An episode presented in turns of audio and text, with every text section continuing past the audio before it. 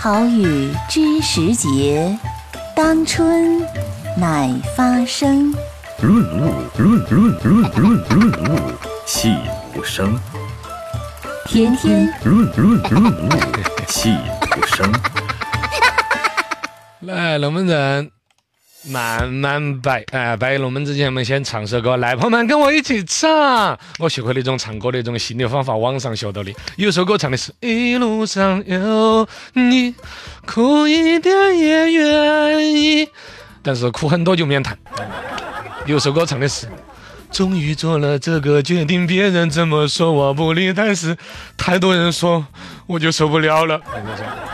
还有首歌唱的是：我愿意天涯海角都随你去，但是没有车的话就拉倒。爱你不是两三天，最多三四五六天。对，时间上还有个限制。来啊，龙门阵来摆起来。话说在火车站那个广播里头，都就响起了火车上边正在运行，那个广播响的都是及时性。是六号车厢有一位旅客患有疾病，现在寻求医护人员进行帮助，求助于大家。这个黄金刚落坐在这个哥们儿对面呢，就有个大姐毅然决然的站了起来。小兄弟，帮我看一下东西，我去看一下。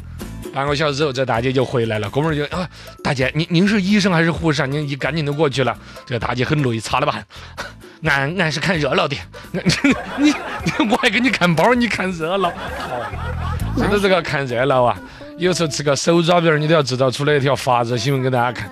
有对情侣耍朋友，然后呢去吃手抓饼，然后呢手抓饼是加鸡蛋啦之类的，哎，儿打开一个蛋，加个蛋，这加出来是个双黄蛋，这男的就很高兴了。